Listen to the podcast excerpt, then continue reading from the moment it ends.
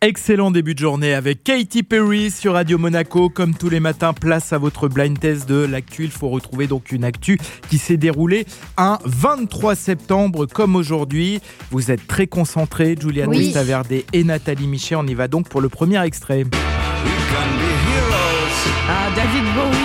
Bravo Julia C'était en 1977, donc euh, David Bowie lance le single Heroes avant l'album du même nom, l'une des chansons les plus connues qui sera nommée 46e meilleure chanson de l'histoire par les Rolling Stones. C'est également euh, la chanson la plus reprise de David Bowie. 1-0 pour Julia Testaverde. Ah, euh, Bourville.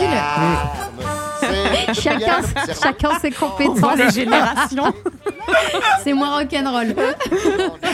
Et oui, le 23 septembre 70, disparition de Bourville à l'âge de 53 ans. L'acteur et humoriste qui a joué dans de nombreux films cultes du cinéma français. Évidemment, le film préféré des Français, c'est La Grande, Grande Vadrouille, Vadrouille. qui avait été rediffusée au cinéma. Allez, troisième et dernier extrait.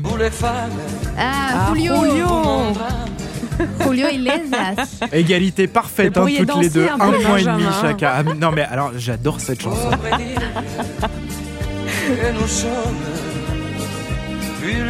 Tellement de sensualité. En fait, j'aimerais avoir le succès de Julio Iglesias à tout niveau. C'est pour ça que j'adore cette chanson.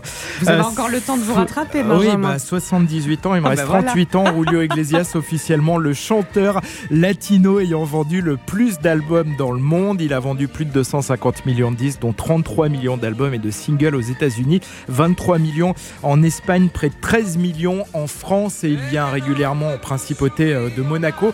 Globalement, j'ai envie de dire, j'ai l'impression que c'est une année sur deux, c'est Enrique qui vient en concert et l'année suivante, c'est le papa On peut Julio dire que les Iglesias aiment bien adore Monaco. Monaco. Voilà, Voilà, voilà. c'est dit. Et ce sera la conclusion avant d'écouter BTS pour Butter sur Radio Monaco.